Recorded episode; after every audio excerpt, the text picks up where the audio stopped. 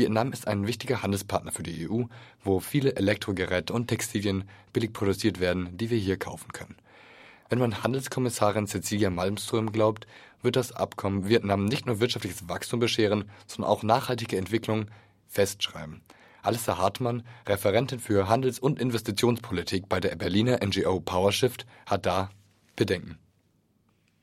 Na, wir denken, dass ähm, die Unterzeichnung dieses Abkommens unverantwortlich ist, denn äh, in Vietnam werden Bürgerinnen unterdrückt, die für Menschenrechte und Umweltschutz eintreten und dieses Handelsinvestitionsabkommen, die verbessern die Lage dort nicht, sondern die verschlimmern die sogar. Wieso?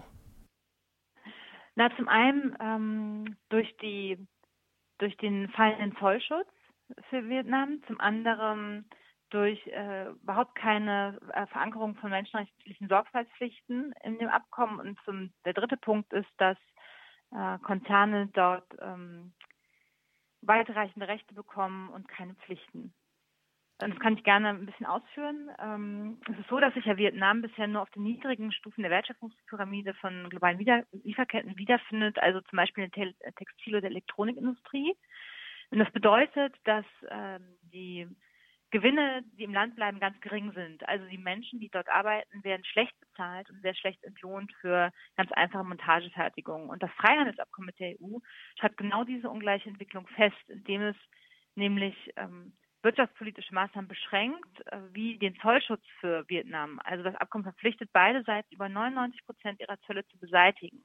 Und in der EU muss das sieben Jahre nach Inkrafttreten erfolgen und in Vietnam nach zehn Jahren. Das heißt, die EU gewährt Vietnam also nur eine drei Jahre längere Übergangsfrist und eine vollständige Liberalisierung der Zölle. Und selbst die offizielle Folgenabschätzung des Abkommens durch die EU äh, prognostiziert, dass eben diese Liberalisierung einen Anstieg Vietnams in den globalen Wertschöpfungsketten verhindert. Also das heißt, ähm, auch die Schuhindustrie des Landes wird langfristig auf äh, Massenproduktion sich konzentrieren und andere Branchen wie zum Beispiel die Elektronik äh, droht sogar der Niedergang. Das sind die Prognosen, die daraus folgen. Jetzt haben Sie ja auch die Menschenrechte angesprochen. Wäre das nicht eine Möglichkeit, das festzuschreiben, dass Vietnam sich dazu verpflichtet, grundlegende Rechte zu gewähren? Genau, das wäre eigentlich eine Möglichkeit und das hat aber äh, die EU nicht getan. Ähm, die EU-Kommission behauptet zwar, dass das Freihandelsabkommen zu einer effektiven Umsetzung ähm, von Prinzipien der Internationalen Arbeitsorganisation verpflichtet, also Menschenrechte schützen wird, aber ein Blick in das Nachhaltigkeitskapitel des Abkommens zeigt, dass äh, Vietnam sich zu keinerlei ähm, substanziellen Verbesserungen verpflichtet wird. Also das Nachhaltigkeitskapitel, in dem eben auch Arbeitsrechte festgeschrieben werden sollen, bietet gar keine effektive Handhabe, um zum Beispiel gegen Verstöße vorzugehen. Also wenn Vietnam weiterhin Arbeitsrechte oder Menschenrechte verletzt, dann gibt es da gar keine Möglichkeit, damit Sanktionen zu reagieren. Ähm, es gab zum Beispiel keine Handelssanktionen und so weiter geben. Es gibt höchstens eine Konsultation oder Gespräche, aber eben gar keinen weitreichenden Schutz. Den Schutz gibt es allerdings für Investitionen. Das bedeutet, dass vietnamesische und auch europäische Unternehmen jeweils in dem anderen Land den Staat verklagen können, um für ausfallende Profite aufzukommen. Genau, wenn ähm, einem ausländischen Unternehmen ein, äh, ein, ein Gesetz, zum Beispiel zum Schutz der Umwelt oder zum Schutz der Arbeitnehmerinnen nicht passt, dann können sie ähm, über ein Sonderklagerecht vor dreiköpfigen Schiedstribunalen ähm, ziehen und dann die Regierung auf Schadensersatz verklagen. Und dieses Privileg genießen ausschließlich ausländische Investoren, also Inländerinnen dürfen diesen Mechanismus nicht für Entschädigungsklagen nutzen. Und ähm, dazu kommt auch noch, dass das Investitionsschutzabkommen zwischen Vietnam und der EU nur Recht, aber keinerlei Pflicht für Investoren ähm, vorsieht, nämlich zum Beispiel zur Einhaltung grundlegender Menschenrechte. Und es gibt bereits acht bekannte Fälle, in denen Vietnam vor Investitionstribunalen verklagt wurde. Und in fünf Fällen waren die Kläger sogar aus Europa. Und wir gehen davon aus, dass es äh, diese Klagewelle noch zunehmen wird, wenn das Abkommen in Kraft tritt. Was waren das bisher für Klagen? Also die jüngste Klage gegen das Land stammt ähm, von einer britischen Niederlassung eines ähm, Erdölkonzerns, den sogenannten ConocoPhillips, der seine Anteile an vietnamesischen Ölfeldern mit einem Gewinn von rund 900 Millionen US-Dollar an den britisch-französischen Konzern Perenco verkaufte.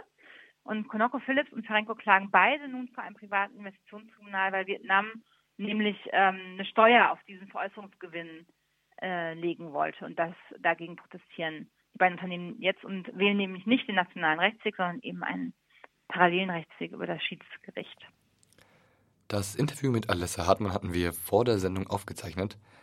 Jetzt liegt es am EU-Parlament, das Handelsabkommen mit Vietnam zu ratifizieren, sonst kann es nicht in Kraft treten.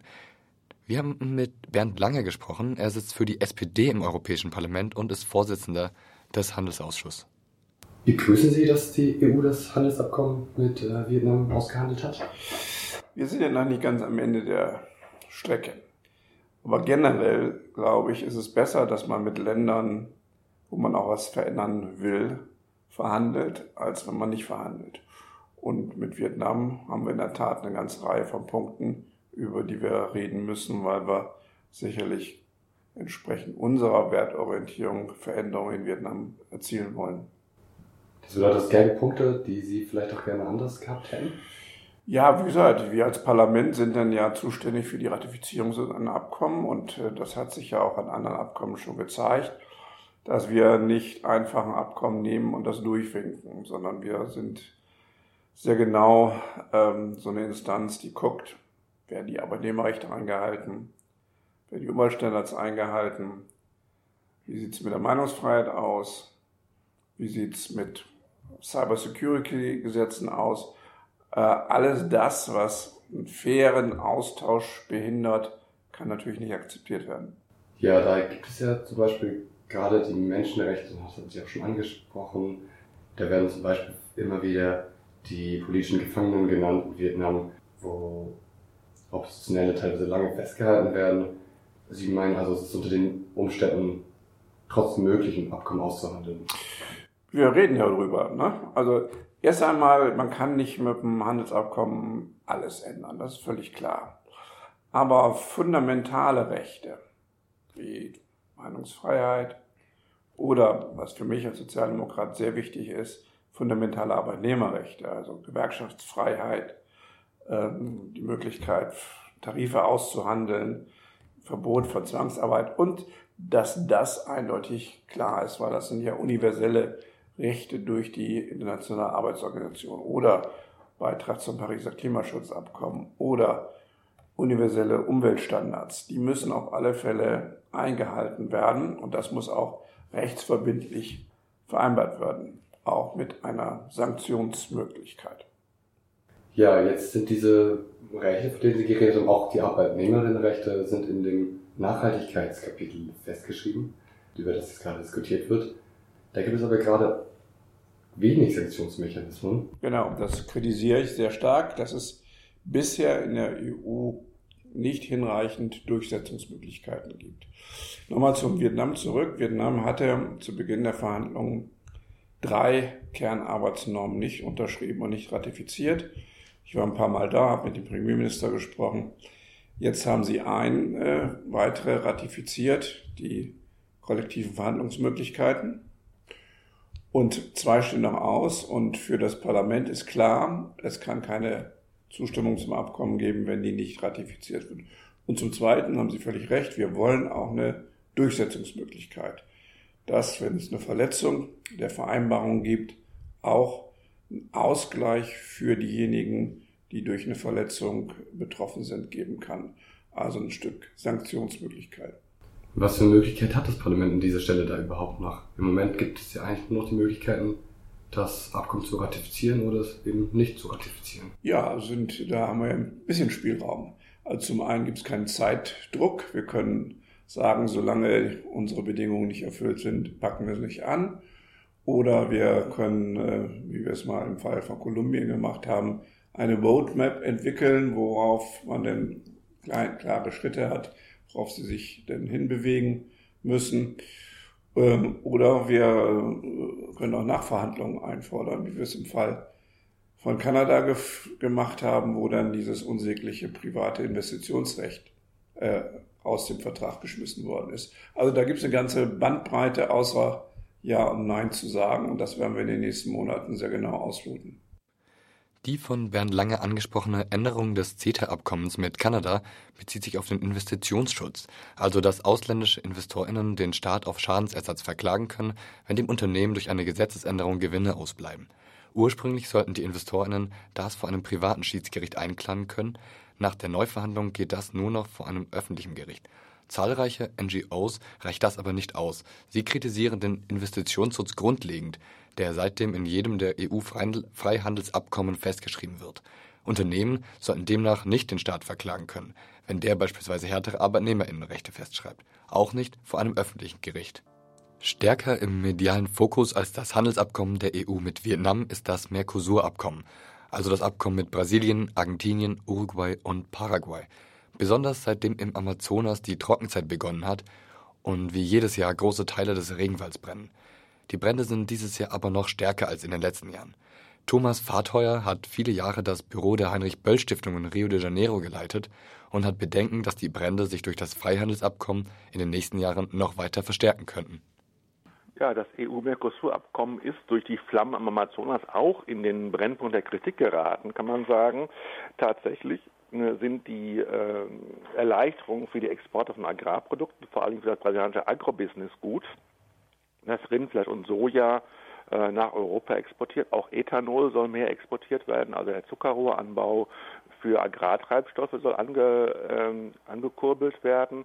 Alles das sind Treiber von Entwaldung, Treiber von Umweltzerstörung, äh, Treiber von äh, Vernichtung von Öko, äh, wichtigen Ökosystemen und auch des Lebensraums äh, indigener und traditioneller Völker. Andererseits ist eben auch, äh, äh, sind die Interessen der deutschen Autoindustrie, man muss ja auch gucken, dass Deutschland jetzt in diesem Beispiel ja nun auch nicht nur, nicht gerade Bioprodukte nach Brasilien exportieren will, sondern Autos. Äh, und wir haben ja auch eine Diskussion über die Frage des Verkehrs im Rahmen von Klimapolitik. Äh, die deutsche Autoindustrie ist ja nun auch ein Treiber von klimaunfreundlichen Regelungen und gerade kein Vorreiter von Klimapolitik. Also da muss man eben beide Seiten sehen und es gibt keinen Grund, auf, äh, einseitig auf den Finger auf Brasilien zu richten. Man muss gucken, äh, dass solche Handelsordnungen insgesamt von beiden Seiten her keinen Beitrag zu einer umwelt- und klimafreundlichen und menschenrechtsfreundlicheren Regelung internationaler Beziehungen bildet.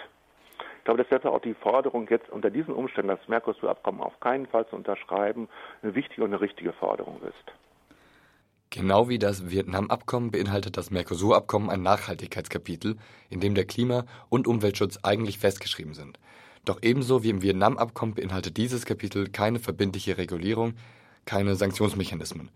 NGOs wie PowerShift kritisieren, dass solche, Zitat, zahnlosen Nachhaltigkeitskapitel, Zitat Ende, sich durch alle zurzeit ausgehandelten Freihandelsabkommen der EU ziehen. Doch die EU will in Zukunft immer weitere Abkommen abschließen. Derzeit verhandeln sie weitere Abkommen mit den Philippinen, mit Indonesien, Australien und Neuseeland.